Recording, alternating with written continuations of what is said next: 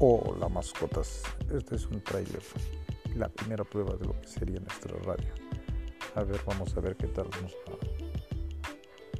Veamos cómo funciona esta herramienta. Al parecer es bastante buena. Se puede grabar, se puede añadir este, efectos, eh, efectos de sonido, se puede editar, se puede crear este podcast eh, añadiendo audios ya sea de videos, de música. Este, esta aplicación es una aplicación que pertenece al mismo grupo de eh, Spotify, así que también se puede usar segmentos de pistas musicales que se pueden enlazar desde ahí y también se puede hacer especie de videollamadas o, o llamadas con las que se puede hacer con varias personas de manera remota.